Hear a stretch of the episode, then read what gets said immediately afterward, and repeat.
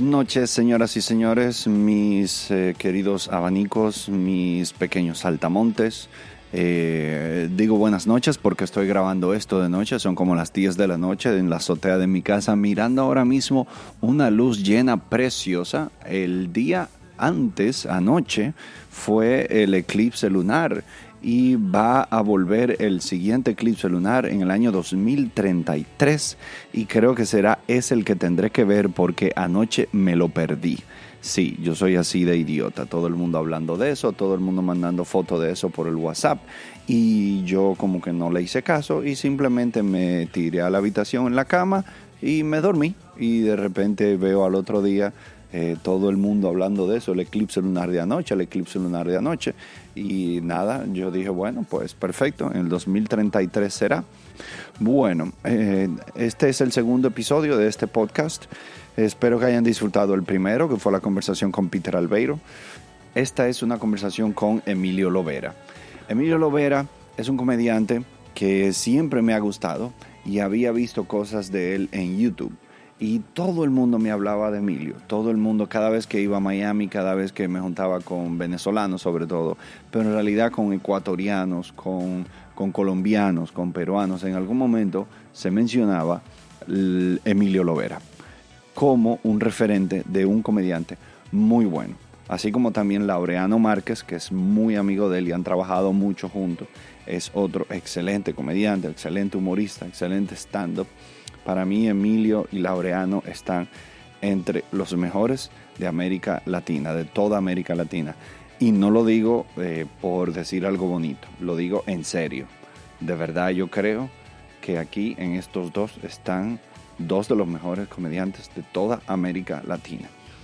Así que si en algún momento tienen la oportunidad de verlos en vivo, si se presentan cerca de usted, por favor hágalo. No es una buena idea perdérselo. Cuando yo me enteré que Emilio Lovera venía a presentarse a la República Dominicana eh, por primera vez, yo llamé al productor y yo le dije, yo no sé cuáles son tus planes, pero ese show yo lo quiero abrir. Y por suerte eso pasó. Mucha, por mucha suerte eso pasó. Pude compartir con Emilio, pude eh, abrir ese show, que para mí fue un gran honor, junto con Jefferson Reina, que es otro comediante dominicano muy bueno. Y la pasamos súper bien. Y después que yo bajé del escenario, subió Emilio, eh, que por cierto pasó algo muy bueno, que me lo encontré genial. Parte de su genialidad es esta. Yo terminé una de las últimas rutinas que hice. No, perdón, no, una de las rutinas que hice fue sobre eh, mis hijos y sobre la pupú, la caca de mis hijos. Y hablé mucho de eso, de lo que es cambiar pañales, de lo que es ensuciarse con la caca de los niños, etcétera, etcétera. Se acabó ese tema y después yo empecé a hablar algo de el presidente de Venezuela. El show obviamente estaba llena de venezolanos y yo hice un chiste diciendo que eh, yo sé que muchos de ustedes no están de acuerdo con lo que está pasando en Venezuela, pero yo ah, me voy a arriesgar a decir algo. Yo creo que el presidente Maduro, en mi humilde opinión, no lo está haciendo muy bien. Todo el mundo se rió porque la gente pensaba que yo iba a apoyar a Maduro. Y yo estoy diciendo una observación como si yo fuera el gran inteligente y resulta que es súper obvio que el tipo lo está haciendo malísimo. Eso dio mucha risa.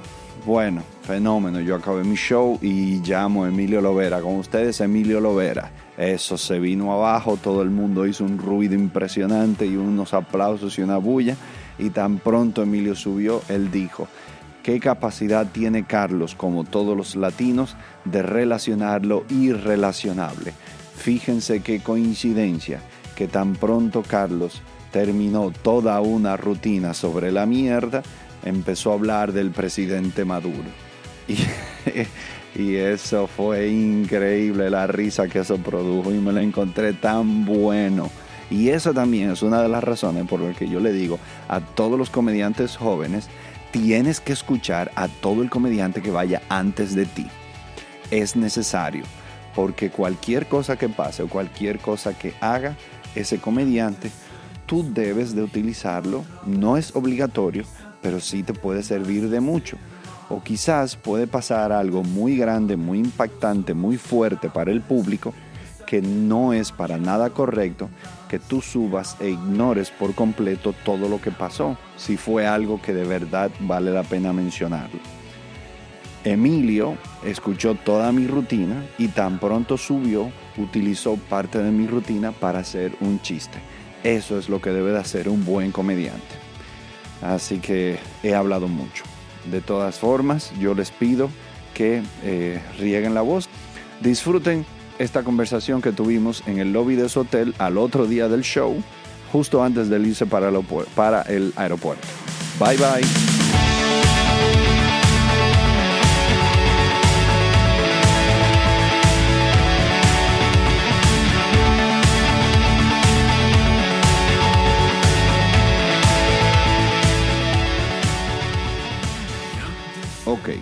Yo creo que estamos listos para arrancar.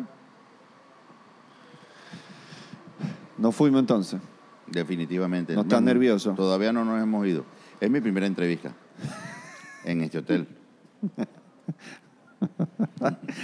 Hola, yo soy Carlos Sánchez y ya yo empecé riéndome. El que está hablando del otro lado es el señor Emilio Lovera. Él es eh, humorista de Venezuela. Si usted no sabe quién es, le debería de dar vergüenza pero yo le digo que él es un humorista de Venezuela y desde ahora vaya a YouTube o donde sea y investigue quién es él y vea su trabajo, que yo lo recomiendo seriamente. Eh, ¿Dónde más se puede saber de ti, además de YouTube? Bueno, en una, eh, en una oportunidad me, me, hicieron una especie de biografía, una compañera de trabajo. Y, y eh, cuando ella estaba escribiendo, ella decía todas las cosas, pero ella resumió mucho porque piensa que, que mucha gente, sobre todo cuando es una entrevista para Venezuela, debería saber de mí pero al final como que remató diciendo, en fin, googleé Emilio Olivera. Ah, cosas como, como las que me pasó ayer en, otra entrevista que tuve en la radio, que una señora me miraba eh, de mala manera. O sea, de mala manera digo porque yo no soy atractivo. Entonces, las mujeres siempre buscan belleza en el hombre y al no encontrarla, eh, me ven despectivamente como para asegurarse que uno no tome ninguna acción este, digamos, em, tendiente a enamorarla, ¿no? Entonces de una vez lo hacen. Pero este, eh, estaba Hochi y Hochi le dijo, oye, tú no sabes quién es Emilio Lovera, pero búscalo ahí. Y entonces este, ella me buscó inmediatamente y la cara cambió. O sea, yo me convertí de repente en Brad Pitt. Eh, un ser atractivo, este, cariñoso, amable, incluso de buen cuerpo y alto. Me convertí una vez que googleó y me encontró en Wikipedia. Y dijo, oye, si está en Wikipedia, entonces es importante. está buena esa. Sí, eso, ¿qué te digo? Ya es una experiencia que tú habrás tenido en la vida porque tú mencionas mucho de eso. A mí me encantó ayer tu rutina de de, cuando, de como tú eres pequeño y de cuando las mujeres dicen que cuál es tu hombre ideal, lo primero que dicen es alto, entonces ya tú quedas descartado de primera. En la primera yo quedo descartado. yo estaba llorando de la lote que sale somos nosotros, yo pertenezco a ese primer lote. Cuando tenemos un contingente de hombres elegibles, pues nosotros somos los primeros descartados, los bajitos. Eso me mató de la risa. Entonces, bueno, cuéntanos un poquito cómo tú inicias. Eh, de, dónde viene Emilio? Bueno, eh, el, origen real y verdadero es que eh, por alguna razón siempre me gustó hacer reír a la gente o provocar la risa eh, en el salón de clases, que es el primer escenario que uno, con que uno cuenta. Eh, mm, cuando me separé del Colegio de La Salle, empecé a estudiar en un liceo militar y ya no tenía el mismo, el mismo escenario, no tenía el mismo público este, de siempre que me conocía y para darme a conocer hice un volante humorístico llamado El Informón. Era un volante único, dibujado a mano y escrito a mano, donde yo reseñaba las noticias de, lo que había pasado en la semana. Y este volante pues provocaba muchas risas porque se veían reflejados ahí todos los, todos los alumnos. Este, siempre había una noticia importante, alguien, alguien se robó una máquina de escribir, alguien se jubiló, alguien le faltó el respeto, alguien hizo algo en el baño o en la cocina que, era como para, hacer noticia. Y llevé esto a mis, a mis antiguos compañeros de la Salle. Mis antiguos compañeros de la serie les encantó la idea e hicieron su propio periódico donde yo era colaborador. Ya este se, se copiaba, de manera que a- a- habían varios ejemplares y varios números.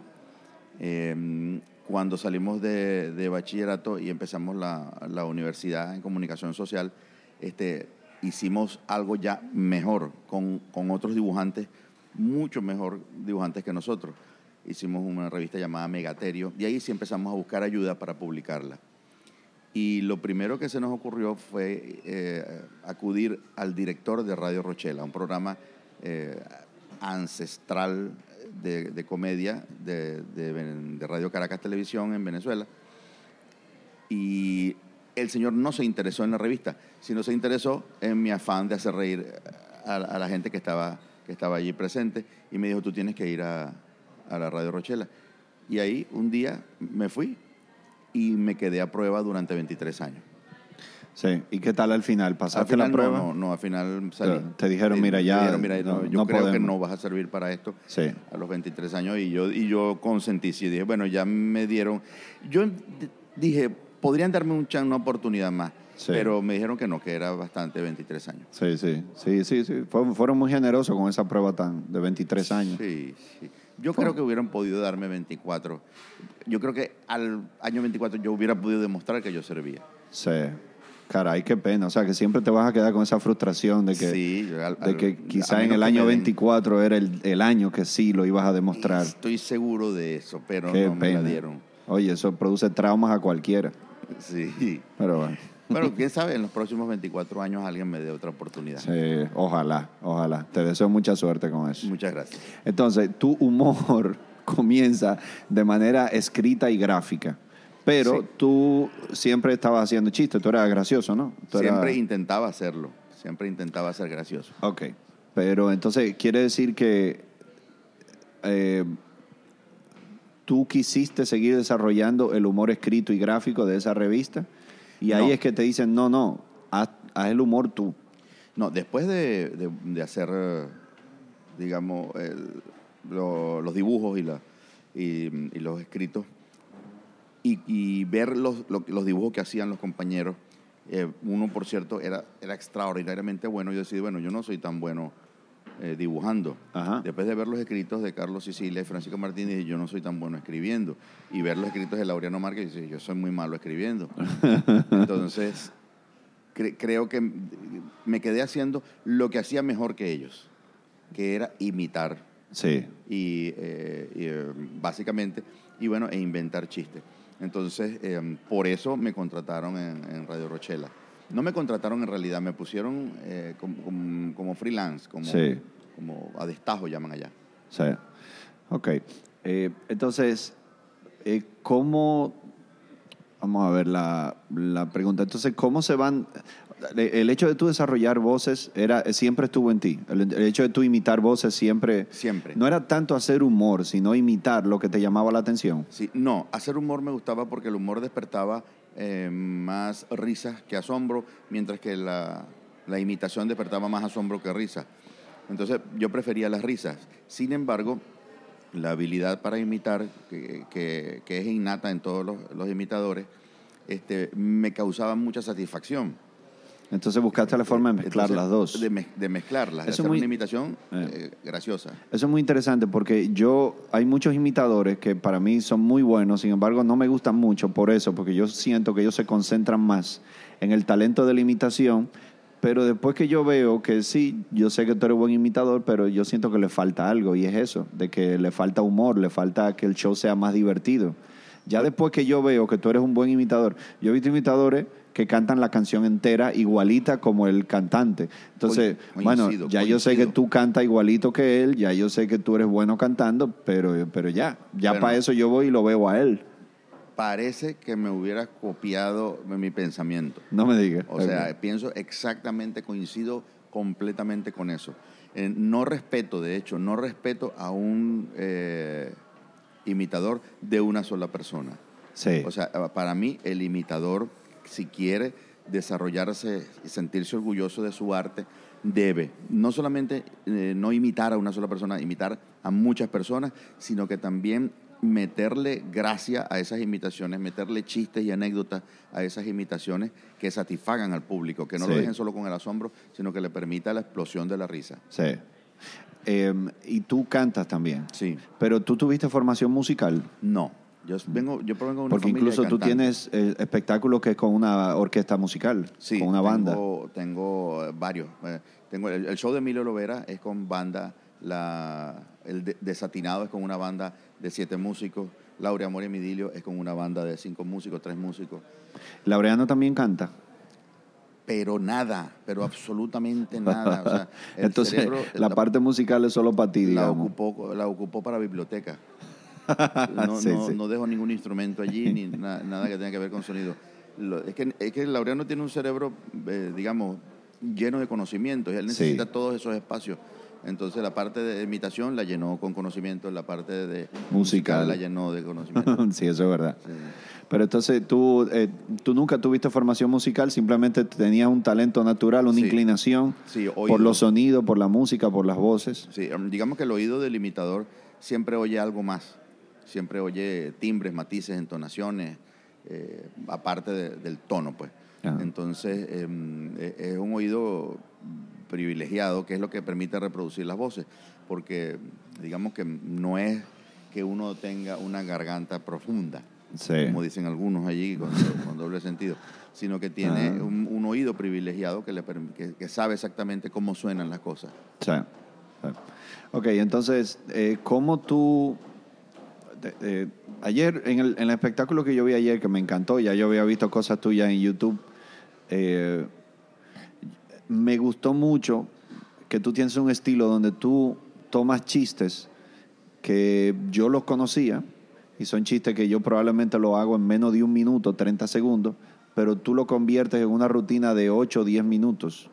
Sí. Es- eso me encantó. Tú eres muy buen cuenta historias, eh, que eso es un talento. A mí siempre me ha encantado mucho los cuenta historias, pero yo no me sale tan fácil eso. Yo soy más de formato corto.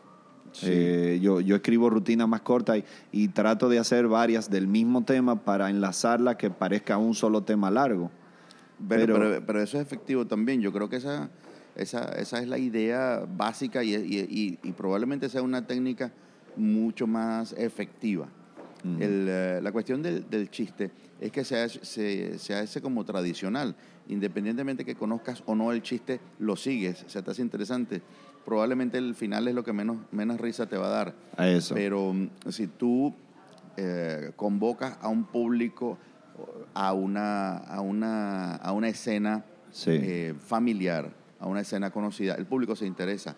Entonces tú en, en los chistes que puedas este, recrearlos, mm, ponerlos en un punto conocido, eh, ponerlos en un escenario eh, que, que le sea amigable al, al público, este, utilizar las palabras, los personajes, el- la Sí. descripción. La gente le encanta mucho la descripción, Sí. sobre todo cuando coincide con, el, con el- la escena que tiene cada quien en su mente. Eso. Entonces, eh, eso causa una, una gran satisfacción. Sí.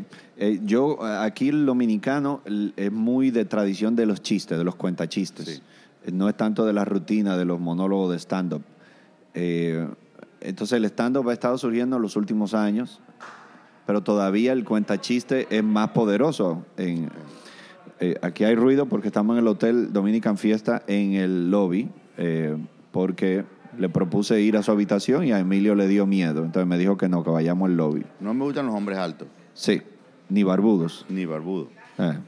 O sea, que si hubiera sido bajito y afeitado, quizá me dice, vamos a la habitación. Estuviéramos en la habitación. Ok.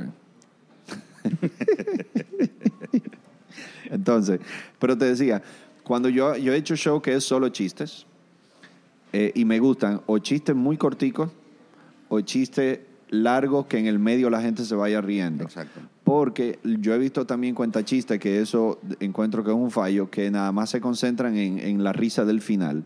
Entonces el show por momento ya cansa porque tú duras mucho explicando la historia y luego una risa al final, aunque sea fuerte, y luego otra vez vuelve y habla mucho, no sé qué, y una risa al final fuerte. Y es desesperante Sí. para, el, para el oyente este, saberse el chiste, saber Sí. el final y que tú lo largues sin, sin tener gracia eh, esa parte. Sí.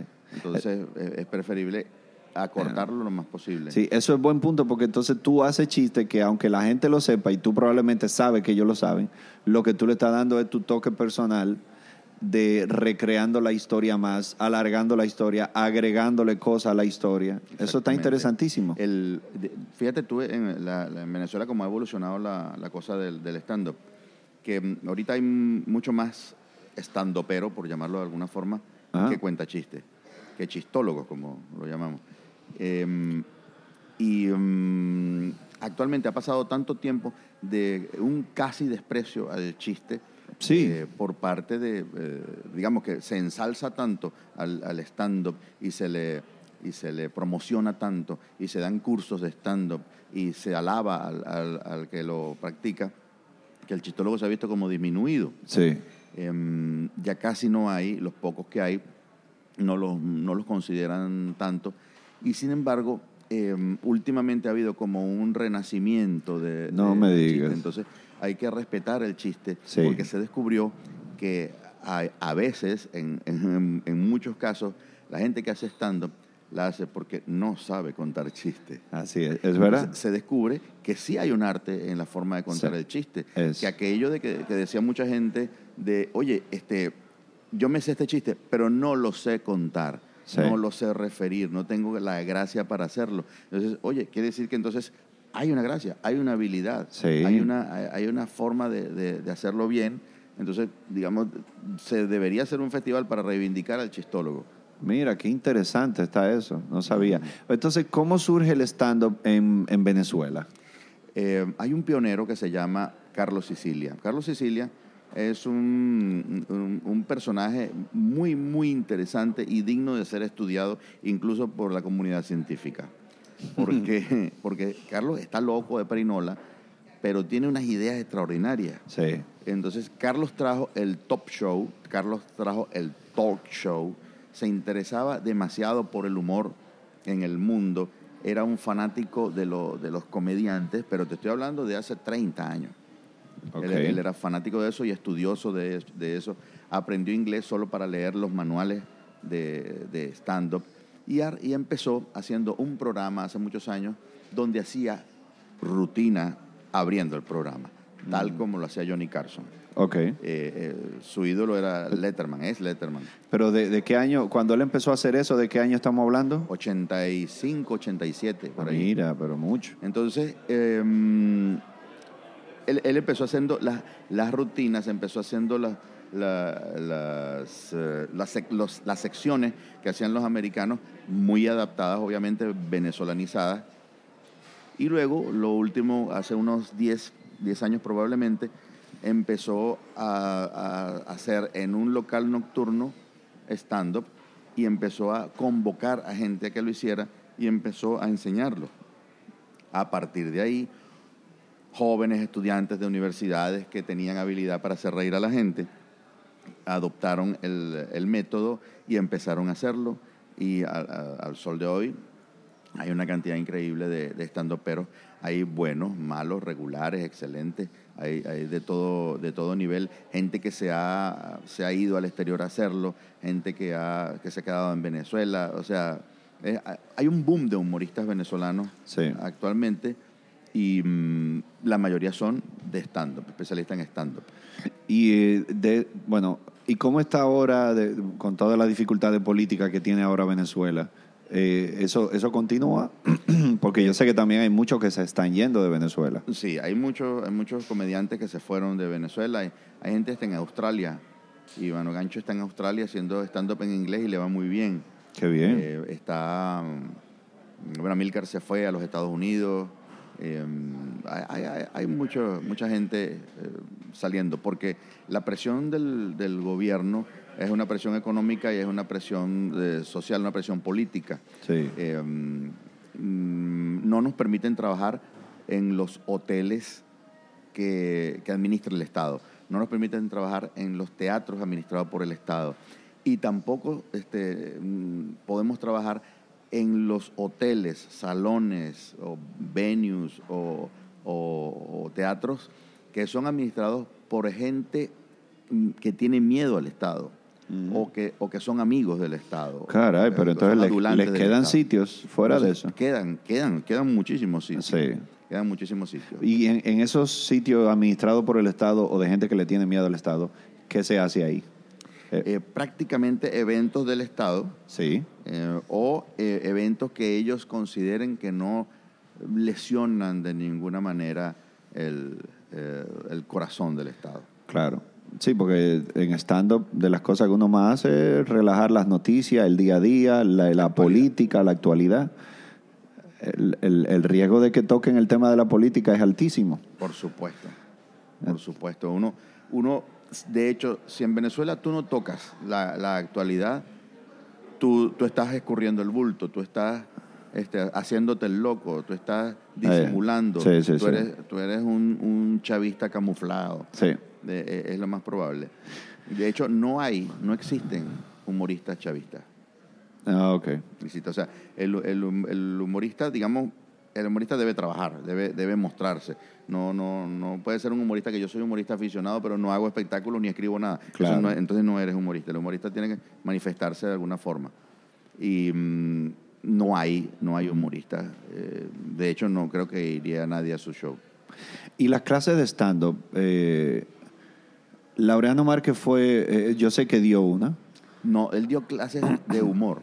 de humor, de humor. no O de stand-up. Su, su, su materia era humor el- en la universidad, ya a nivel universitario, y, y era una materia este, de estas que, que debes pasar la materia. Sí. O sea, no, no era que, no importa que era como un área de exploración, no, no, era una materia eh, cuando él dio clases en la Universidad Católica Andrés Bello. Ah, Pero si hay cursos, este, digamos, particulares, cursos que dicta Rubén Morales y Bobby Comedia de stand-up. A pesar de ellos ser tan jóvenes, representantes eh, muy, muy recientes en una carrera tan larga como es el humor, eh, ellos de inmediato, para- paralelamente a comenzar a hacer stand-up, eh, comenzaron a hacer cursos, a, dictar cursos. En- entonces, mm, digamos, la gente se interesó, hizo, hizo sus cursos con ellos y, y yo creo que sobre todo Rubén es, un, es un buen profesor. Es, es una persona que explica muy bien. ¿Y desde la qué teoría. año se están dando estas clases? Probablemente ellos tengan unos seis o siete años haciéndolo. Ok. O sea, prácticamente el mismo tiempo que tienen eh, haciendo stand pues. Y, pero ellos, eh, o sea, ¿eso ha ayudado a que realmente surja una generación de comediantes? Yo O- creo que ha ayudado a despejar las dudas sobre qué es lo que es el stand-up. Claro. O sea, qué es lo que es el stand-up puro. Em, por, las, eh, por, por la, por la escuela de ellos han pasado gente, obviamente más novato que ellos, y, mm, y creo que algo han aprendido, algo han, han- han sabido. O sea, algo les ha dejado el curso.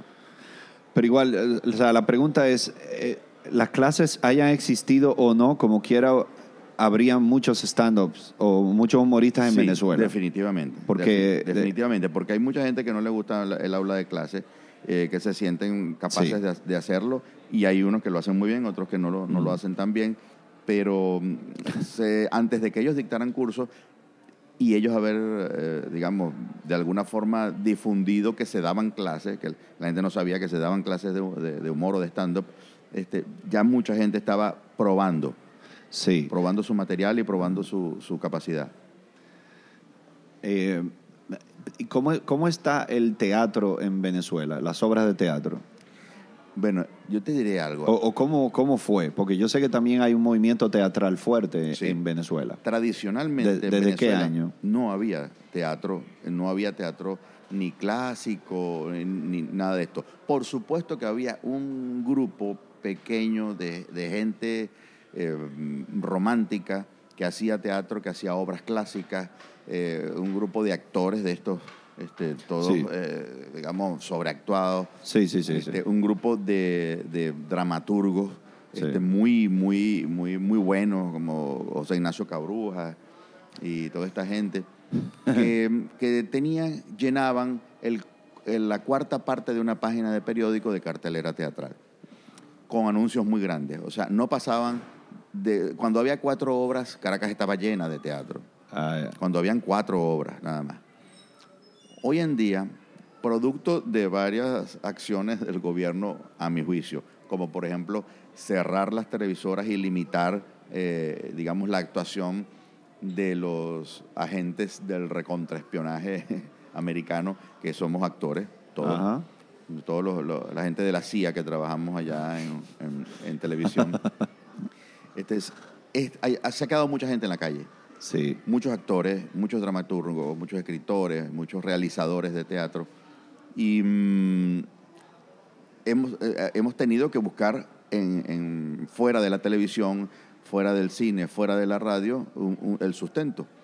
Entonces, hoy en día Caracas cuenta con dos páginas completas de anuncios muy pequeños de obras de teatro. Este, cosa que a mí me, eh, eh, de cierta forma me llena mucho de, de orgullo de que Caracas esté asistiendo al teatro, que esté viendo eh, buenas y malas obras, que aprenda a diferenciar, que se divierta, pero lamento que haya, que haya sido por este motivo. Claro. ¿no? Que el, el cierre de, de las otras fuentes de trabajo. Pero en general yo lo que aprecio, y a donde iba mi comentario y mi pregunta es, que el, el público venezolano es un público con la, la cultura y la educación del espectáculo. O sea, está acostumbrado a salir, a sentarse a ver un espectáculo o a ver un humorista o a ver, pero a ver un artista. No sé si me equivoco. O sea, Eh, eh, a diferencia, por ejemplo, de los dominicanos, los cubanos, somos más gente que salimos a, a beber y a bailar. Y dentro de eso, bueno, pongo un artista ahí en esa esquina. Pero el venezolano como que tiene más, o sea, el venezolano creo yo, y corrígeme si estoy equivocado, puede salir de su casa a pagar una taquilla tranquilo solamente para ver un espectáculo y luego regresa a la casa. Porque el dominicano, si hace eso y no bebió, entonces dice, eh, la, la pasé más o menos ahí. Sí, sí, no, es auténtico. No, no me sentía a beber, tú, no me Bueno, sentía a beber. somos pueblos bebedores. Sí, yo sé que ustedes son bebedores el- también. El, el, el alcohol es, es requisito indispensable en, en todo lo que se, se llame diversión. Pero ayer tú decías algo importantísimo que me dejó pensando, y era que no, eh, ustedes son muchos, ustedes son un mercado grande. Y, y bueno, me, me sentí como, como, como en el sándwich, ¿no? Como, como en el medio. O sea, nosotros estamos, no estamos pensando en los mercados que son menores que nosotros, sino en los mercados que son mayores Así que nosotros, al, al igual que República Dominicana. Yo no sé cuántos habitantes tiene República Dominicana. Tiene 9, 10 millones de habitantes. Ok, entonces nosotros somos, triplicamos eso. Sí, Triplicamos eso. Pero a nosotros nos triplican y nos cuadruplican y nos quintuplican otros mercados, como Sí. el mercado mexicano, como el mercado brasilero, como el me- mercado argentino. ajá. Este, el mismo colombiano son, son casi el doble que nosotros. Entonces, em, cuando hay más, mayor número de, de personas, suben mm, los mercados individuales de cada, de, de, digamos, de cada renglón o de, o de- o de cada rubro, de cada género. Es decir, si hay aficionados a, a- a mirar hierba de, de plantas, en, en Dominicana puede que hayan dos, Claro. pero en Venezuela puede que hayan cuatro, y probablemente en Estados Unidos haya 600 que te llenan un teatro Claro. para observar la, la hierba de las plantas. Sí. Entonces, eh, Sí, es la idea. cada, cada vez sube, sube más el, el número, a, a medida que sube el, el- el- el censo, la población aumenta, aumentan los mercados de, de cada rubro. Nosotros este, actualmente tenemos un, un mercado que va a- al, al espectáculo a sentarse en un teatro a ver u- un artista. Sí. Pero igualmente la gente La que sale a la calle a Ajá. poner un, un- carro con música de reggaetón en la calle y a, Y a- destapar cerveza litro y de whisky. Y, y- y whisky en la calle también ha aumentado. Entonces hay Sí. mucho. Lo único que disminuye esa actividad en la calle es el AMPA. ¿El qué? El AMPA. El AMPA es el- el- el- los robos, los asaltos, Ah, ok. Los ampones. Pero eso no disminuye el deseo de beber. La gente si no puede beber en la calle, bebe en la casa. Exactamente. O bebe en un sitio público, pero cerrado. Sí, Sí, sí. Digamos que ya, ya lo que ataca el- las ganas de beber es el precio de la bebida. Sí. Sí, en eso es muy interesante porque es un asunto de, de escalas. Eh, hay una, ¿sabe quién era eh, Joan Rivers? Yo- sí, Que falleció hace poco. hace poco. Ella eh, dijo una vez en una entrevista que hablando con Bill Cosby, él le dijo, eh, eh, el, el tema muy interesante de que, eh, bueno, la- él tiene una frase que dice que eh, yo no sé cuál es la clave del éxito, pero la clave del fracaso es tratar de complacer a todo el mundo. Oh, Porque eso es, es imposible que tú le, tú sea, le guste al 100% del, de la población. claro. Ni- ningún artista yo creo que ha logrado eso. Él le dijo, nada más concéntrate en gustarle al 1% de los americanos. Si tú haces eso, te vas a pasar la vida entera llenando estadios. Claro, porque ellos son 300 millones. Es fácil decirlo para Viscovi. Exactamente. Son 300 millones, el 1% son 3 millones. Imagínate tú, te puedes pasar el año entero trabajando para 3 millones de gente. O sea, siempre va a haber un teatro que Y tú vas a súmale poder llenar. ¿Eh? Y súmale los Y turistas. suma de los turistas. Entonces, en ese caso, sí, o sea, es un asunto de escala. Sí. Y claro, nuestro país es un país pequeño, un país, una isla. Y además tiene el. eh, Ustedes en Venezuela tuvieron su época de auge con el petróleo y todo, fueron una, una potencia. Sí. Eh, pero los dominicanos no hemos. Nuestro mayor ingreso ha sido el turismo. Sí. Entonces no hemos tenido como una. No, no, no hemos tenido un alto poder adquisitivo como una vez tuvieron ustedes.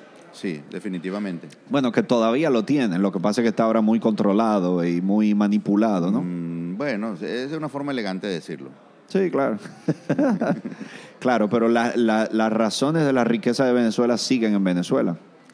Sí, eh, eh, lo que pasa es que mm, em, se ha convertido en, en una riqueza relativa Ah, porque mm, el dinero ex- existe. Alguien dijo que, que Laureano Márquez, y volvemos al tema de Laureano, estaba haciendo daño diciéndole a la- al país que Venezuela era un país rico, porque, ajá. porque hab- había que, que la, la riqueza había que trabajarla. Entonces y la gente se- sentía que cuando tú le decías que Venezuela es un país rico, pues se sentaba, bueno, ¿dónde está la riqueza? Que me caiga aquí la riqueza, porque Claro. yo nací aquí, soy venezolano y yo también quiero ser rico. Y no es así, hay que trabajarla Sí, pero resulta que sí se trabaja, que sí se trabaja y sí se produce. El problema es que el dinero no está en manos de, de quien debería estar, ni está invertido en lo que debería estar. exacto. Entonces, el, el- el dinero venezolano está en cuentas en el extranjero de, de particulares, todos asociados a la, a- al Al- gobierno. al gobierno. Y todos asociados al, al narcotráfico y todos asociados a estas cosas. El, eh, ese dinero está en cuentas suizas. O sea, Venezuela es un país que no debería tener la, la situación económica que tiene. Eh, Venezuela tiene, tendría que ser el, el Dubái de América. Sí, Venezuela ten- tendría que, que tener esos miles de millones de, de- de dólares que están en Suiza. En- eh, es el número tres, el, el- el tercer país en, en depósitos en Suiza. Y no es el primero porque el resto está en Andorra, en, en España y en, y en otras partes. No me Pero digas. todo- pero todo ese dinero está, está ahí colocado. Eh, es decir, que está trabajado, está convertida la riqueza, o sea, el petróleo del subsuelo ya se convirtió en dólares, por algo, algún trabajo se hizo, Claro. y probablemente quien ostenta la cuenta no fue quien hizo ese trabajo. wow, ok. Eh, una pregunta, ¿tú quieres seguir en Caracas? Sí, mi deseo es seguir en Caracas, seguir trabajando, eh, seguir esquivando, seguir esquivando eh, el, el acoso fiscal que nos tiene el gobierno a todos los que le adversan y seguir eh, eh, enviando el, el mensaje a los venezolanos que quedan, al venezolano que no se puede ir, de que, oye, en algún momento todo pasará, en algún momento Sí. este, algo, algo pasará. No sé si, si habrá un estallido, no sé si será suave, pero tiene que pasar. Sí. Bueno, tú ayer terminaste de una manera muy, muy bonita, muy emotiva. Igual Laureano, cuando termina su show, yo he visto a Laureano aquí y en Miami, y también termina con un mensaje muy positivo, un mensaje de, de esperanza, muy bonito, muy emotivo. Tú dijiste de que, de que, bueno, República Dominicana ha acogido a estos venezolanos con mucho cariño, eh, pero que también estén ahí pendientes para cuando nosotros lo necesitemos para reconstruir el país. Sí, definitivamente. Y Yo es- pienso que el, el, como, como en Venezuela no he encontrado dónde se vive. Ok, No, no he encontrado. A pesar de que puedo decir que hemos, que hemos viajado eh, bastantes países y hemos conocido los venezolanos que viven en esos países. El venezolano que vive fuera de Venezuela le teme a la ley. El venezolano dentro de Venezuela no le teme a la ley. Le teme a la represalia de quien ostente la ley. Sí. Entonces, eh, digamos, eh, el venezolano no respeta un semáforo en Venezuela. Lo respeta en Dominicana. Sí. Lo respeta en, en, eh, en Estados Unidos, en Alemania, en, en cualquier Sí, sitio. déjame que- decirte que eso, eh, nosotros nos parecemos mucho como cultura. Lo hablé una vez con Laureano. Incluso cuando Laureano vino aquí, yo le, yo conocí un poco su rutina y le dije, haz este y este y este chiste, porque eso, eso que yo te oí aquella vez, eso es dominicano puro. Tú crees que es venezolano puro, pero para mí eso es dominicano puro. Y así mismo, la gente se murió de la risa y la mayoría del público era dominicano cuando él estuvo aquí. Qué bárbaro. O sea que como cultura nos parecemos mucho. Somos, Uy, qué bien. O sea, somos impuntuales, somos bebedores. Eh, igual, aquí también violamos los semáforos, pero cuando vamos a Estados Unidos, no, tú, tú andas por la rayita, digamos. O sea, no, no te. Sí. O sea, no sé, quizás estamos cerca del, del calor y de. Eso nos El- pone el a todos clima igual. nos hace, porque, digamos, no, yo no he encontrado otra, o- otra razón. Pi- Pienso que es el clima y las facilidades. Yo también, yo también. Yo, yo sé que tú has viajado mucho más que yo a trabajar, pero yo estuve hace poco en Bogotá y, y me fue muy bien, pero es un público diferente, es un público que me tomó como más trabajo enganchar 100%. Eh, sin embargo, como a las dos semanas fui a Guayaquil, que Guayaquil está también en la costa, Sí. igual hace calor, hay humedad, la gente hace chiste de que también el tránsito es un desastre y era 100% Guayaquil el público y yo sentía que yo estaba con dominicanos. O sea, Qué bárbaro. no tuve que cambiar ningún tipo de gesto, palabra, ni, ni entonación, nada. El, el público se, se rió igualito que como se ríe el Pero dominicano. es que tú tienes una, una, una habilidad que todo humorista debe tener. Tú hablas claro. Tú, no hay una palabra que yo no te haya entendido. Eh, qué gracias por traer ese punto que tú lo mencionaste ayer. Muchas gracias, qué bueno que me dices eso. Pero ayer tú mencionaste eso, estábamos hablando de, de si uno debe de adaptarse cuando uno va a un país o cuando uno se dirige a un público que no es de su nación.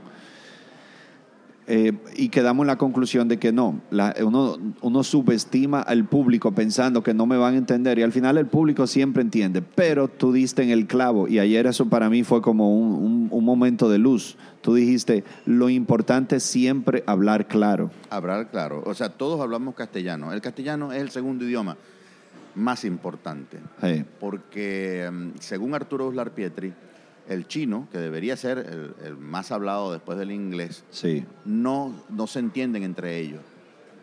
Ah, no sabía. Sí, el, el mandarín, pues, eh, tiene demasiados dialectos. Sí. O sea, el, el chino del norte no se entiende con el del sur, ni el del sur con el del oeste. Ah, no sabía eso. Eh, por, por lo tanto, el más importante es el español.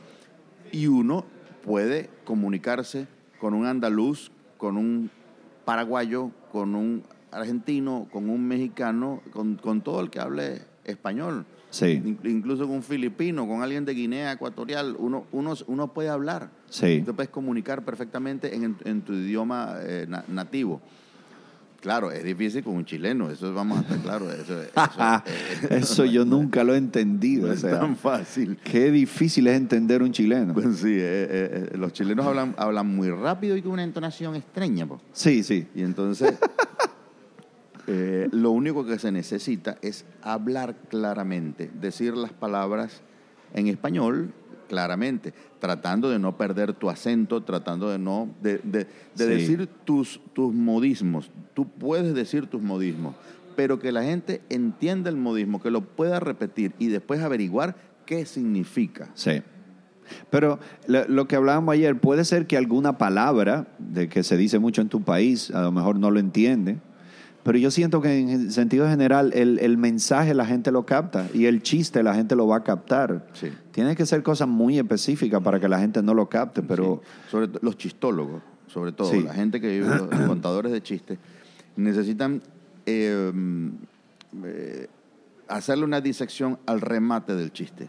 sí, Y, y que todas estas palabras que conforman el remate del chiste no tengan otro significado en el país que vas. exacto. Entonces, tú eh, lo que deberías hacer es, previamente, probar tu chiste con una persona del país. Así y es. entonces se- se queda así al, al remate y dice, ajá, ¿qué fue lo que no entendiste? Es que esta palabra no Ah, significa otra cosa. Ah, ok. Entonces, ¿cómo es aquí? Y lo dice con la misma intención, con la misma entonación Sí. y funcionará igual que en tu país. Sí, mira qué buen truco ese para cuando uno se dirige a un público que no es de su país. Nosotros fuimos Hay, a o sea, Argentina. hay que hacer un poco de tarea, digamos, antes de hacer el show, que es lo Sí, correcto. Sí, sí, antes de ir a otro país debería uno hacer un poco de tarea. El, eh, Argentina. En Argentina, este, ellos nos, nos, nos enseñaron eso. Le dijeron, ok, haznos el show aquí. Y se sentaban los productores así y tú hacías el show. Había gente que se reía, está buenísimo, déjalo así, está perfecto. Ah, este no lo entendí. ¿Por qué? Porque eh, dijiste eso, que tiene que ver esto con esto. Y entonces, ah, bueno, es que eso significa en Venezuela tal cosa. Ah, aquí significa otra cosa. Tienes que cambiarlo Y por, por ahí, oh, ok. Sí. Qué bueno. Y sobre todo, a mí me impresionó el, el punto de censura, el, el, eh, digamos, ¿dónde está el, el- no, no diría yo el nivel, sino el, el, el punto álgido de la, de la censura? Eh, yo puedo en, en Argentina eh, lo que ellos llaman putear. Sí. Eh, digamos, que no es el significado que, No. que tenemos en Putear es como molestar, ¿no? Insultar. Insultar. Insultar. Utilizar insultos para molestar a alguien. Ok. Este, en Venezuela no, en Venezuela es, eh, trabajar en, en la profesión más antigua. Pero mm, eh, entonces tú puedes hacerlo en televisión y en horario normal. No, mira. Lo, lo- lo puedes hacer. Pero eh, había un chiste que yo tenía de, de un borracho que, que intentó eh, hacer el amor con un transformista. Ajá. Y entonces ellos me lo prohibieron, pero, pero o sea, me consideraron incluso un aberrado con solo hecho de mencionar el chiste, a pesar de que solo era un chiste, porque había una apología de la violación allí. Ajá. Y entonces ahí, ahí, ahí, digamos, había una piel sensible con eso por alguna razón. Sí. Y entonces, no, no, eso no, eso no, ni se te ocurra aquí. Eso Sí. es una apología de la violación, estás incitando a la, a la violación. De, y yo no, no, no lo entendí, Ajá. pero simplemente lo saqué. Sí, sí, sí, sí. Sí, eh, eso es choque cultural, eso. Sí. Uno muchas veces mete la... ah, yo- hay un libro que se llama, eh, en inglés, I Killed, que eh, como maté, lo que Ok. sería... I killed es lo que dicen los gringos cuando, cuando le va muy bien. ok. Aquí decimos nosotros rompí. ¿Cómo te fuiste? Dice, rompí ese público. Eso es que me fue muy bien. Y él tenía... había uno que... Y entonces son historias, recopilaron historias de muchos comediantes de cosas muy eh, impactantes que le han pasado en escenario. Una de ellas fue que él tenía un chiste que tenía la vida entera, que no me acuerdo cuál era el chiste ni cómo era la idea, pero la idea era que el remate era... eh, com- eh, era hablando de las cosas que uno hace en la secundaria, de las maldades que uno hace. Y el remate era como, ¿recuerda cuando te prendimos fuego, profesor fulano? Ponte tú, profesor John. Y bueno, el tipo, ponte tú, que terminaba ese chiste así la vida entera. Tenía años haciendo ese chiste. Y un día lo invitaron a hacer un show en, un, eh, en, un- en una, en una escuela. El tipo hizo ese chiste. ¿Recuerda cuando te prendimos fuego, profesor John? Y hubo un silencio sepulcral en ese salón. Y resulta que un par de semanas antes había un profesor John que se había quemado en un incendio. Uy. Y pensaban Que el tipo le estaba haciendo chiste a ese profesor. Sí. El tipo tuvo que salir corriendo, el público le cayó atrás y montarse en el carro y le tiraron piedra al carro y todo. Sí, qué bárbaro. Y él no tenía cómo Inocente. explicarle que él no sabía, que lo lamentaba y todo. Imagínate tú qué situación esa tan fuerte. Sí, oye, eh, eh, hay, hay una situación parecida, estoy tratando de acordarme, pero es que hay tantas cosas que le pasan a uno eh, sobre el, el escenario Así. que uno tendría que recopilarlas en un libro en el momento que se acuerde, Sí. ir, ir, an- ir anotando todas las anécdotas para, para poder eh, tenerlas, porque hay cosas muy, muy interesantes sobre cosas que uno dice. eh, eh, bueno, a mí me ha pasado cosas como que se me, se me ha muerto público en- en- durante el show. ¿Cómo? Sí. eh, Explícame. Hay dos. Uno, ¿Dos uno- personas? dos- sí, no, no a la vez, no. en Dos ocasiones, sí, yo sé, dos, en dos ocasiones. Sí, había uno, había uno que, esa gente que se ahoga de la risa, que, que ya no podía más, que, que cuando la gente está oyendo el, el siguiente chiste, él todavía se está riendo del anterior. Exacto. Esa, eh, que le causa una gracia como especial. Y entonces, cosa que, cosa que contagia, ¿no? Que una persona le dé tanta Sí, risa. sí, sí, sí. Este, y entonces la gente empieza a recordar el chiste y, ay, de verdad me da bastante risa y me, y me río. Otros que dicen, bueno, pero no, ya, ya está bueno de reírse, o sea, ya me reí de eso, Sí. está bueno, pero... Y bueno, un hombre cayó, cayó de su silla atrás y lo recogieron, vino la ambulancia y tal, y yo seguía trabajando. Es muy incómodo trabajar viendo, viendo Claro. toda aquella actividad médica. Incomodísimo. este, enfrente tuyo y, y se fue y, y murió. Pero entonces, ¿qué murió? ¿Un infarto o algo así? Sí. eh, Pero fue de la risa. Bueno, fue en el momento en que se estaba riendo. Yo no quiero, no quiero pensar que fue de la risa. Y, y quiero sea- pensar que tenía alguna, a- alguna afección previa que... Pero yo le he preguntado esto a mucha gente y yo nunca había oído a alguien que le pasara realmente Así que es. alguien se pusiera Me- o, o se murió de la risa o se puso malo de la risa. Porque hay gente que dice, me puse malo de la risa, eso fue que me reí tanto, pero nadie que literalmente le haya pasado. Sí, bueno, fue en... Qué, qué terrible experiencia. En, en Caracas uno y en San Antonio de los Altos, otra población que queda cerca de Caracas, fue, fue el otro. Igual, el mismo caso, se estaba riendo, se cayó al piso, llamaron una ambulancia Sí, y se lo llevaron. se lo llevaron. Y, ¿Pero murió en el momento o después que se lo llevaron? Hubo, el de San Antonio murió en el momento. O sea, lo llevaron, ya estaba muerto. El otro eh, se lo llevaron y no, no está bien, está allá. Pero fui al año siguiente a trabajar ahí en el mismo sitio y el dueño me recordó. ¿Tú te acuerdas aquel que se cayó en el show? Bueno, murió. ¿Y cómo tú te sentiste con eso? Eh, bueno, un un poquito eh, incómodo porque lo que uno menos quiere es provocar Claro, un eh, daño. la muerte de alguien, pero eh, pero mm, digamos, no, ¿cómo, cómo se hace para modificar eso? No, no, no hay No, forma. no, sí, pero es una situación muy difícil, muy risa, Hay incómoda. Mucha gente que se ríe, mucha gente que, que disfruta. Hay, hay muchísima gente que se siente bien después de, después de reír bastante. Sí. Este, los médicos, eh, he oído de ellos y he leído de los efectos terapéuticos de la risa, de los efectos, digamos, sobre, sobre el ánimo, sobre la disposición diaria de, de acometer los, los trabajos eh, habituales, Sí. sobre la, la, eh, digamos, el ánimo básicamente, que, que uno, que uno, que uno con, después de reír es más fácil hacer las cosas. Sí, sí, eso es verdad. Es una gran satisfacción de este, de este trabajo cuando la gente se me acerca y me dice como que tuve un día tan difícil o he tenido unos momentos tan tristes en estos días en mi vida y la verdad que venir aquí fue como la mejor terapia, me siento tan bien. Eso para mí es muy gratificante, Exacto, tú yo tengo- causar un efecto Yo tan positivo en la gente. Enfermos de, de cáncer eh, becados, ¿no? Ajá. ¿Becados en qué sentido? Becados, o sea, eh, tengo dos, dos, enfermos, dos, dos enfermas que ellas entran a mi show donde yo me presente Gratis. sin pagar, sí. Qué bonito está eso. Qué bonito Y, está y- y se sienten muy bien y lo agradecen y se ríen mucho. Qué bonito. Sí. Ok, entonces ya antes de terminar, vayamos un poquito a, a la- a tu técnica de, de- de- de- de cómo tú construyes tu trabajo y cómo tú haces tu trabajo.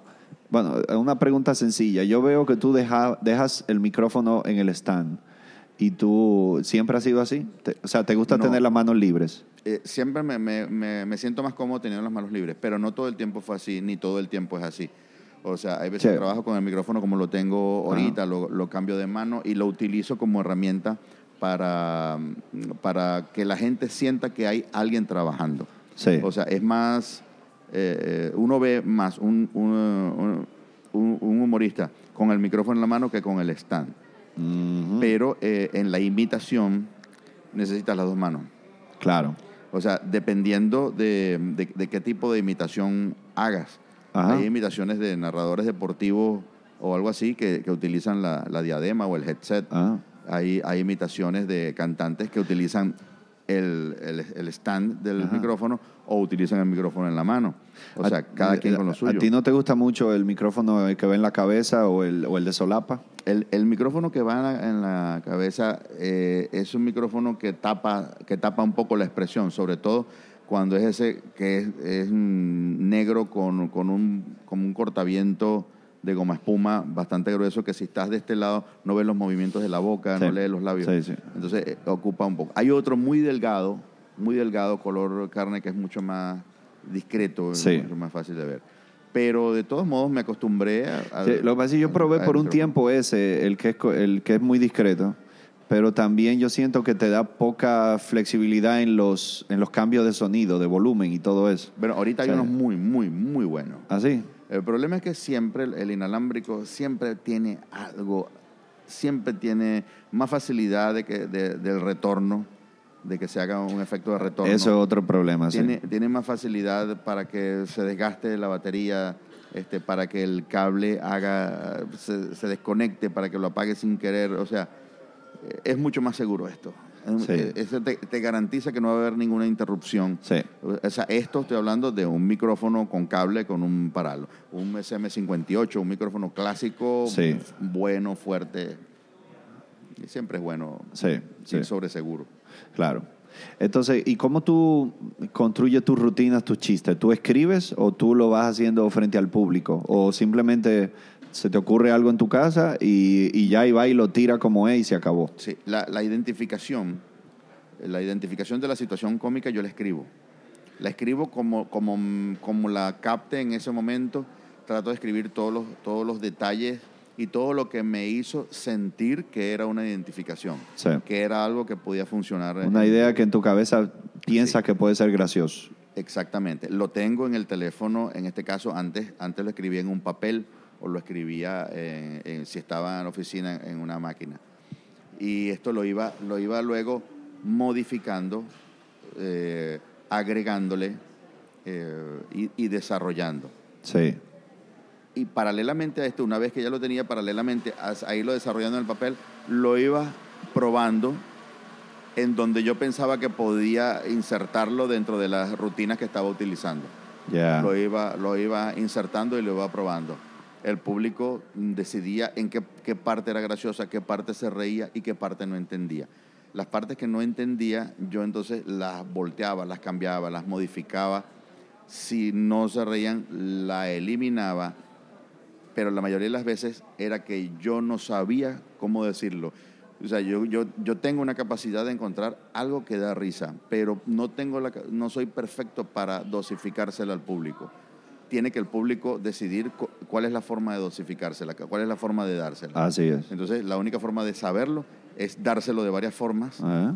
y elegir donde más se ríe. Ajá. Wow.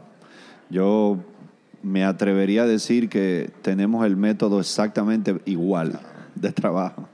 Sí, mucho ensayo y error, eh, trial and error, como dicen los gringos, pero es eso, o sea, escribir una idea que uno piensa, esto yo creo que es gracioso, le busca la vuelta y luego se la presenta al público de varias formas.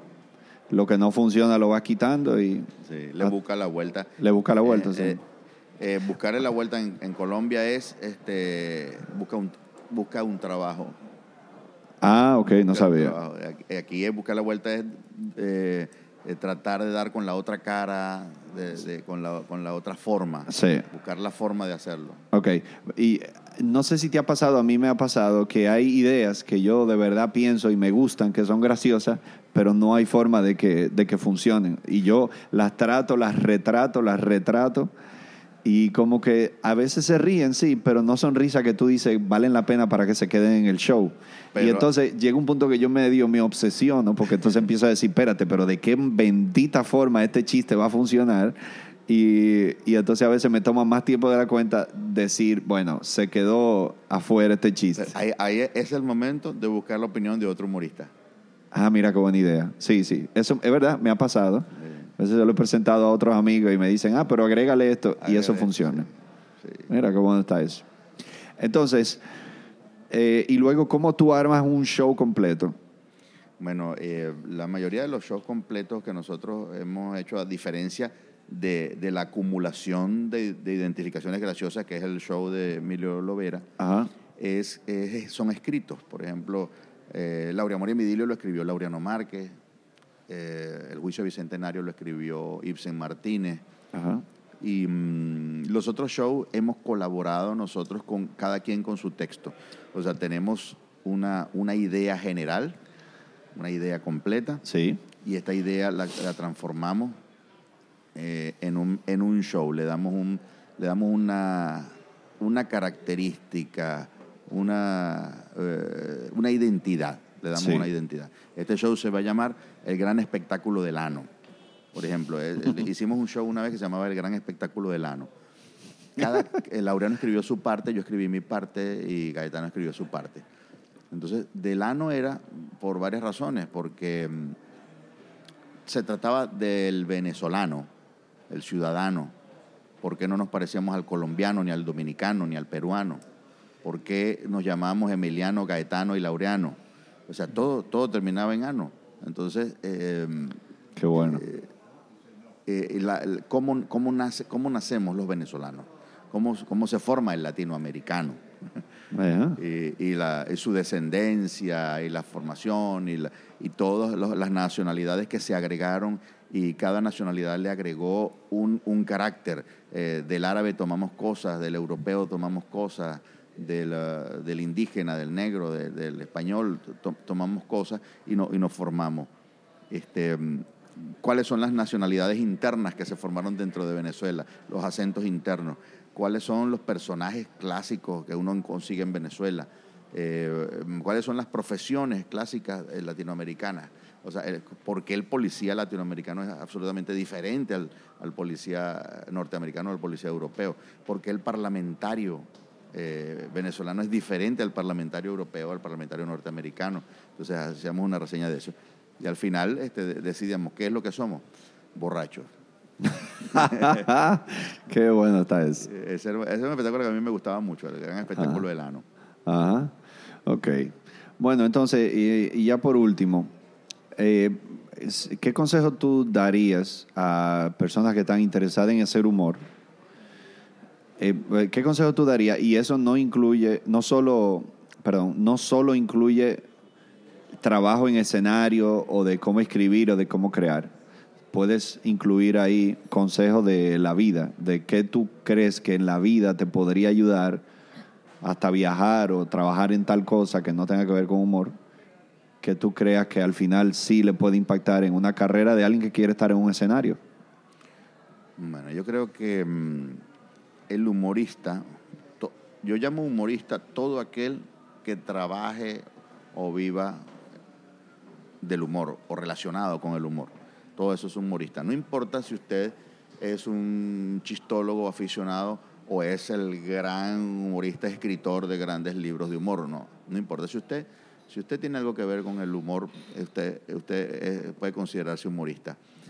Entonces, la única recomendación es conocer, saber, digamos, eh, establecer en, tu mente que tú eres humorista y que tu trabajo es de sentidos. O sea, tu trabajo es, es de vista, de oído, de olfato. Esas, son las armas que tiene el humorista para, en primer lugar, observar. Eh, desarrollar el poder de la observación. Para desarrollar el poder de la observación tienes que estar en el campo de observación. El campo de observación del humorista es la calle es la calle, es, la vida. Es, eh, los personajes todos existen, están sueltos. Eh, un, personaje que te puede servir para, para, un sketch, para, para un chiste, es el, cajero del banco, es el vigilante que está afuera, es el taxista, pero van a pasar frente a ti sin pena ni gloria, como decimos nosotros, a menos que tú los observes, a menos que tú capte cuál es la, acción común que hacen todos los taxistas y que el público lo puede reconocer. La acción común que cometen los, cajeros de banco o los vigilantes, o el ama de casa, o el político, o, todas estas cosas. O sea, el humorista capta, capta esa sensación, capta esa identificación humorística. Y una vez que la capta, tiene la habilidad, si es que eres un verdadero humorista, de procesarla para darla al público en forma graciosa. Esa, eso es, esa es mi recomendación. La observación. tratar de desarrollar ese sentido de observar y ser curioso. Sí. Y, notar patrones en las cosas para de eso sacar humor. Tiene, los patrones son necesarios. esa palabra está perfecta. Ese, el patrón de conducta de, de, cada, de cada persona, identificarlo y reproducirlo. Sí. Sí, Adal, Ramones me dijo una vez que cuando él hacía otro rollo, la- el- el- todo- todos lo- los mejores monólogos, los que más le funcionaron en el programa, eran, eran todos los que el público siempre decía, eh, "Er- ese eres tú, cabrón, ¿entiendes? Ese, fíjate, es, tú eres así. Sí, bueno, en Venezuela dice, la gente dice, coño, eso es verdad. Sí, Así dicen los exactamente. Tú dices, porque cuando uno va para la peluquería, que te dice, coño, eso es verdad. Eso, eso es, te funciona. Le estás hablando con la, con la verdad en la mano. Sí, pues qué bueno. Bueno, Emilio, eh, pues ¿te gustó haber venido a Dominicana? Definitivamente. Ya, a- a- ya tú me Definitivamente. dijiste y yo no sabía, me causó curiosidad que tú habías venido muchísimas veces a trabajar para empresas venezolanas que hacían sus convenciones de venta aquí, Sí. en los hoteles dominicanos. Sí, les, les- O sea, que ya tú conoces digo que era- bastante. que Era, más económico. Vene- Venezuela en una oportunidad se puso tan, tan, tan costosa que, mm, que era más fácil fletar un avión y traerlo a Dominicana y quedarse en un hotel de estos. eh, Fíjate tú. eh, ajá, de- de que, que todo lo, lo consume. Y mm, que, que irse a Margarita en Venezuela, que también era un pasaje, ¿no? También, digamos que igual habría que fletar un avión, pero eh, pero salía más económico Dominicana. Entonces, mm, hubo una época que vine mucho. Ah, Pero no, no venía a conocer, venía a trabajar exclusivamente, no venía a disfrutar. Yo llegaba aquí en, en el avión, me llevaba un taxi al hotel, era sorpresa, entonces tenía que estar escondido en la, la habitación hasta, la- hasta las 9, 10 de la noche que era el espectáculo. Salía, daba el espectáculo, Ajá. daba una vuelta por el hotel a, a la medianoche y en la mañana me estaban llevando al aeropuerto otra vez. ok. Siempre fue así. Conocí varios hoteles de noche. sí, o sea, ya, ese es todo lo que conoce de Dominicana hasta ahora. Sí. Los hoteles y, Pero- la- y los empleados de los hoteles. El empleado del hotel, que, que a, mí, a mí me gustó mucho una vez que eh, estando en un hotel muy grande y la convención era muy grande, había mucha gente, yo hice un show y quedó bueno. Y entonces los mesoneros, los cocineros, los porteros dominicanos me felicitaban. Sí. Sí, me decía, oye, entendí todo, ¿por qué tú no vienes a trabajar aquí? Oye, Ajá. qué bueno, este, me, me gusta mucho tu estilo. Sí, sí, por lo que hablábamos ahorita. eso me- Hablar me claro. motivó. eh. Sí, hablar claro. Pues qué bien. Eh, de verdad ha sido un lujo y un honor y fue para mí muy, pero muy divertido que ayer compar- haya compartido el escenario contigo. Y bueno, tenía muchas ganas de conocerte y ha sido un placer. Espero que esta experiencia se repita. Bueno, a mí Nos me gustó crucemos también- camino por ahí. no, no, no, yo no quiero ser egoísta, pero me, me- me gustó también que el público venezolano ah, se haya reído tanto contigo y te haya ten- entendido tan perfectamente, porque eso significa que a mí también me podrían entender. Ah, oh, gracias, de verdad, qué bueno. Sí, yo me sentí muy bien, de verdad. Por eso te digo, yo siento que el venezolano es muy parecido al dominicano y viceversa, claro.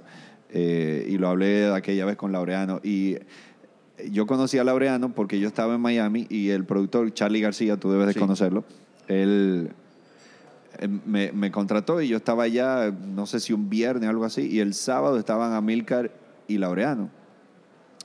Entonces yo le dije, ¿puedo abrir el show? Yo voy, yo estoy aquí en Miami, ya me encantaría conocerlo y estar en ese escenario y hacer un público 100% de venezolanos. Y, y se rieron muy bien. Claro. Por- o sea, por ejemplo, me yo sentí que me funcionó. ¿Conociste a Charlie? ¿Conociste a Charlie? Sí, sí. ¿Le has conocido? ah, no te creo.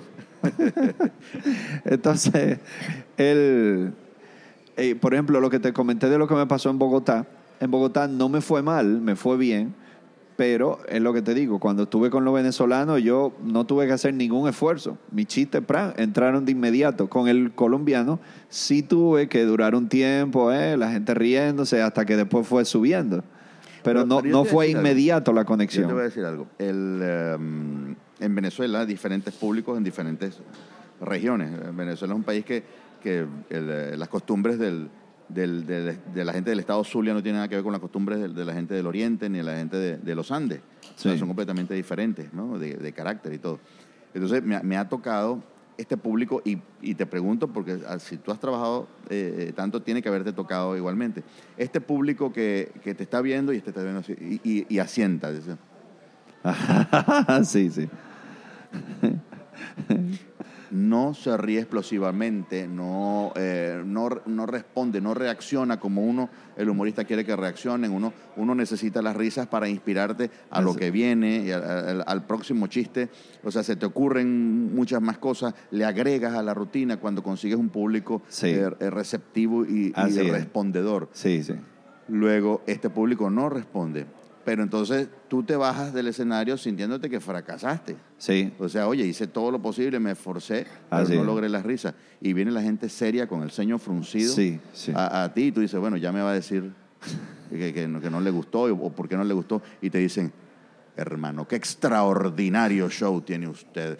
Es- o sea, me divertí, pero a montón. Usted no sabe todo, todo lo que me divertí. Sí, oye, pero no lo demostraste Se- nunca. La gente que se ríe por dentro es. se ríe para adentro. Se ríe para adentro. Esa vaina yo nunca lo he entendido. Y me ha pasado muchas veces. Ah, bueno, y la gente, me- y de verdad, y se me han acercado también. bogotano es así. Qué, qué buen show. Yo sí me reí, pero ¿cómo que tú sí te reíste? Tú no no te reíste, yo te estaba viendo.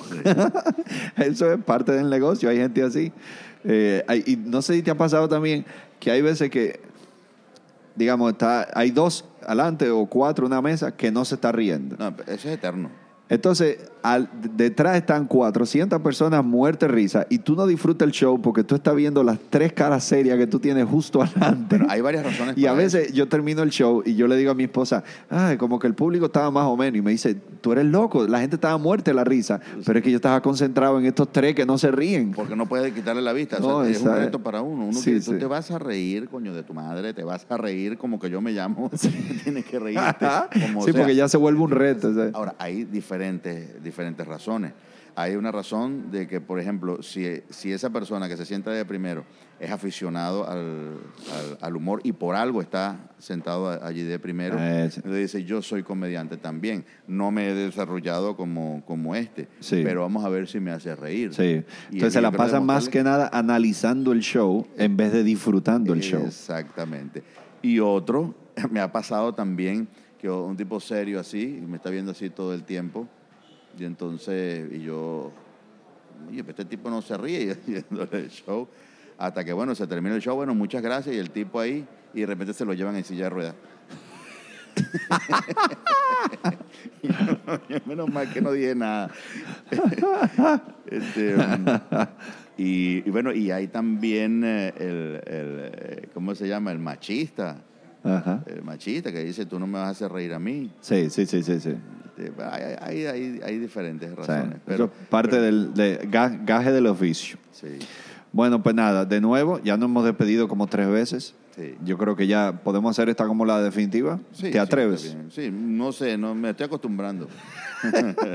Tú tienes que irte al aeropuerto. Gracias por haberme dedicado este ratito, que yo sé que te levantaste, te acostaste cansado porque estaba trabajando anoche y ahora te vas al aeropuerto. Ya aquí viene tu representante, incluso con la maleta en la mano, que eso es hasta como una indirecta de en- Sí. eh, acaben esta entrevista. Sí. Y yo me la llevé la indirecta. Exacto. Muy, Fue muy sutil de su parte. Sí, bueno, pero vamos a hacer que no la vimos. ok. pues bueno, se acabó. Gracias, Emilio. gracias por venir, gracias No. por este tiempo y ojalá y vuelvas. Un placer. Igual.